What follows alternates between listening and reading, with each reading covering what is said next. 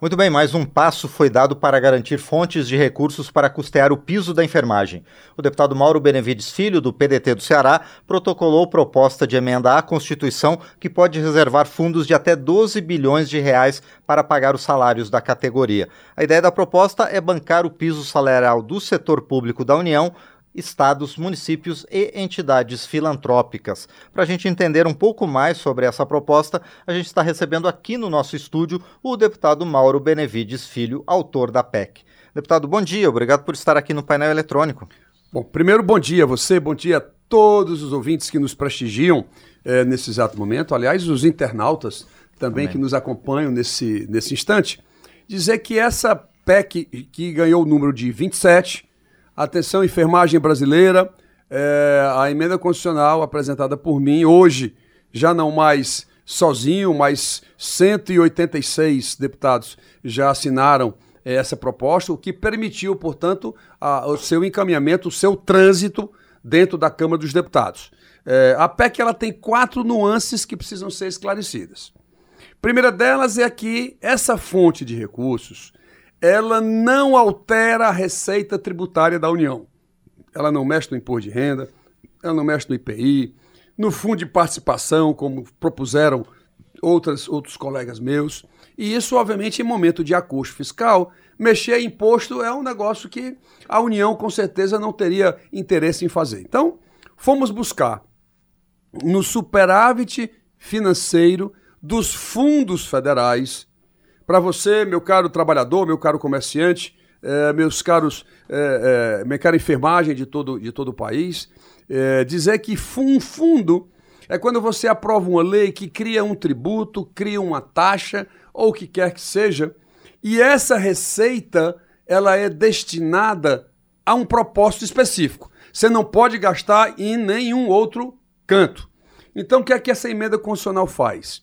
Ela permite que o superávit financeiro dos fundos federais, que por ano está na ordem de 30, 35 bilhões de reais ano, nós vamos lá e retiramos esses 10, 10, 11 bilhões, cada um, outro diz 12, enfim, para poder pagar o piso para enfermeiras, técnicos de enfermagem, auxiliares e parteiras, que ainda temos essa característica é, na estrutura é, do trabalhador é, do setor público brasileiro, ainda tem lá.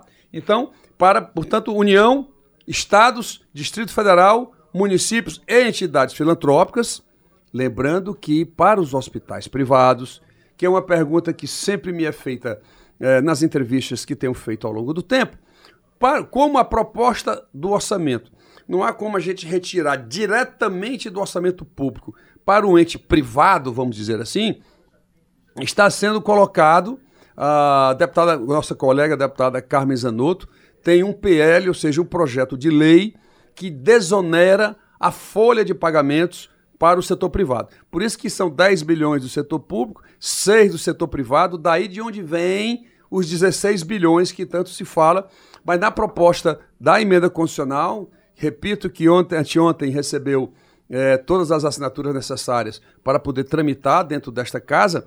Ela tem as seguintes características, portanto. Primeiro, se refere a esses cinco, esses cinco entes, vou assim dizer. Segundo, não mexe na estrutura tributária da União, ou seja, não mexe na receita da União. Terceiro, é bom lembrar que alguns prefeitos estavam reclamando que ia aumentar o gasto de pessoal e ia comprometer aquele percentual de apuração do gasto pessoal sobre receita corrente líquida que é imposta pela Lei de Responsabilidade Fiscal. Então, preocupado com isso, para que não houvesse mais resistências, a minha emenda constitucional também ela disciplina a forma como contabilizar esse acréscimo de receita para, para os estados, para a União e para os municípios. Como? No primeiro ano, Após a publicação da emenda constitucional, os municípios dos Estados da União não precisarão registrar esse aumento de despesa. No segundo ano, ele vai apropriar 10% do total dessa despesa. E ao final do décimo ano, serão 100%. Então, somente por um ano de carência, 10 anos para apropriar essa despesa, nós estamos falando que os municípios dos estados brasileiros e a própria União terá 11 anos para poder se adaptarem a esse aumento né, da despesa de pessoal, que é um item de controle da Lei Complementar 101 de 2000, ou seja, tão conhecida e propalada Lei de Responsabilidade Fiscal. Até isso eu tiro também para não ficar é, resistências ou idiosincrasias em relação a essa proposta. E mais um item que esse, ainda mais importante, fruto também de um debate meu com o Ministério da Economia, que é o seguinte: quando lá estive, quero dizer que eles interpretaram: olha, realmente não mexe na nossa receita, ela é, né, tem um caráter excepcional, diferente. Entretanto, mesmo não sendo essa despesa oriunda de receita tributária, nós vamos considerar essa despesa como despesa primária. E para o nosso internauta, o que é, que é uma despesa primária? É toda despesa que não é de cunho financeiro. Não é juro, não é amortização, não é rolagem de dívida, assim por diante. Chama-se despesa primária no conceito uh, da gestão pública, da gestão pública brasileira. Eu digo, mas como? Até porque o primário, a despesa primária hoje é 1 trilhão e 700, será que esses 10 bilhões não teriam como a gente incorporar? Até porque o teto do gasto está sendo é, modificado e tudo mais Sim. e tal. Não, mas isso ainda está sendo em análise e tudo mais. Eu já tinha me preparado para o debate, uhum. que é que eu fiz na emenda constitucional. É importante que todos dominem o que eu vou falar agora.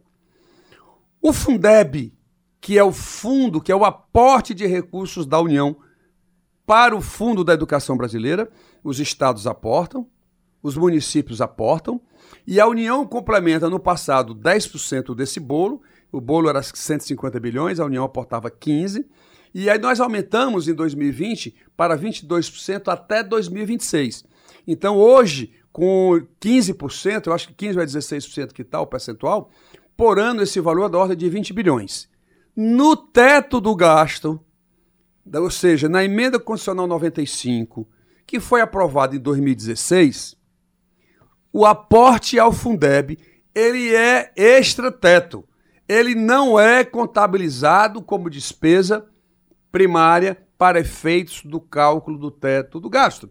E eu, sabendo disso, já disciplinei na nossa emenda constitucional que o aporte ao Fundenf, olha, esse nome é novo, viu? Fundenf, que é o Fundo, da, o fundo eh, de Desenvolvimento da Enfermagem, o Fundo da Enfermagem em todo o território brasileiro, o aporte ao Fundenf teria a mesma característica do aporte para a educação, para o Fundeb, ou seja, não há razão para que a saúde tenha um entendimento inferior ao que tem a educação. Não há, não há nenhuma explicativa. Não, mas isso vai causar problemas políticos para a gente. Olha, naquela época foi muita pressão é, dos professores. Ah, então vamos colocar aqui 3 mil enfermeiras aqui uhum. do lado. Se, se o problema é esse, vamos colocar. Então, esses quatro itens dão realmente uma robustez na PEC 27 e que eu espero, portanto, que esta casa possa é, correr, correr com isso o mais rápido possível. Ou seja, deputado Mauro Beventicílio, a PEC, ao mesmo tempo em que ela resolve a questão financeira para o pagamento do piso da enfermagem, das quatro categorias dentro da enfermagem, ela também se resguarda legalmente para que não haja problemas, não haja contestações. É, como eu aprendi aqui na casa, que quanto, quanto menor for a resistência de uma matéria, mais rápido você faz o convencimento dos nossos colegas. Então, nós fomos disciplinando desses quatro itens para que não somente o Ministério da Economia, mas os meus colegas deputados que e eu agradeço a todos eles. E aí tem trabalhado o deputado Alice Portugal, deputada Jandira, a deputada, essa grande enfermeira deputada, que é a deputada Carmen Zanotto. Então, há, toda uma movimentação aqui dentro desta casa e eu fui, portanto, buscar na eliminação de todas essas existências, fui buscar para que ela pudesse ser votada. E qual é o trâmite? Hoje, ontem à noite, no meu e-mail, as perguntas já eram como é daqui para frente. É. Né? Que era a grande pergunta. A grande, a, é, é, a grande resposta é a seguinte: primeiro passo, o presidente pode designar hoje para a CCJ, que é a Comissão de Constituição e Justiça. E ela pode votar a qualquer momento. Disciplinado e, e, e, e aprovado na CCJ, nós vamos, e é obrigatório, cumprir 10 sessões de uma comissão especial que é feita dentro, dentro da casa. Feito as 10 sessões, no outro dia ela vai a plenário, tá certo? Ela vai a plenário. E algumas pessoas que já conhecem o regimento ainda dizem assim, mas deputado Mauro Benevides Filho, mas entre o primeiro turno de uma emenda constitucional e um outro turno, tem 10 dias de novo, aí não vai dar para terminar uhum. até o final do ano. Fiquem tranquilos, tranquilas, que é possível, dentro do regimento da Câmara dos Deputados, dentro da própria eh, Constituição brasileira, eh, nós, se nós tivermos os, os três quintos, que é o quórum necessário para aprovar uma emenda constitucional, nós pudermos quebrar o interstício. No mesmo dia, poderemos votar o primeiro turno e poderemos votar em seguida com a quebra, ou seja, com a, a retirada dessa necessidade do interstício de 10 dias, nós podemos votar o segundo turno. Portanto, temos todas as condições para poder aprovar essa matéria ainda em 2022, porque para o setor público, por exemplo, a emenda constitucional a antiga PEC 11, que é a que deu suporte ao PL 2564, que é o que fixou o piso, hoje lei é, 14 mil e alguma coisa, é, para o setor público, a emenda constitucional diz assim: até o final do exercício da publicação dessa emenda constitucional, a outra, que deu suporte Sim. ao PL, então até o final do ano, os estados, a União e os municípios e o Distrito Federal, eles serão obrigados a enviar para suas casas legislativas a alteração da remuneração da enfermagem brasileira, como também fazer alteração nas dotações orçamentárias para o pagamento desses pisos do exercício seguinte, ou seja, para 2023. Então, nós temos que é, correr com isso, porque a Câmara, o Congresso Nacional, entre recesso no dia 16 dia 16, dia 17, aí varia muito e como for a votação do orçamento eh, da União dentro do Congresso, dentro do Congresso Nacional. Portanto, essa quebra de exercício tira 10 dias eh, dessa necessidade regimental e constitucional. Portanto, fiquem tranquilos, todos vocês que fazem a enfermagem brasileira, a possibilidade eh, de nós aprovarmos isso até o final de 2022, ela é inequívoca e daí nós não vamos é, parar enquanto essa votação em dois turnos não acontecer aqui dentro da Câmara dos Deputados.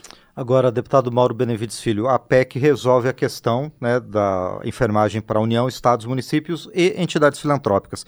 Eu sei que não é o escopo né, da, da sua proposta, mas é possível a gente prever também uma solução para as entidades privadas a partir daquele projeto da deputada Carmen Zanotto? Sim, é possível sim.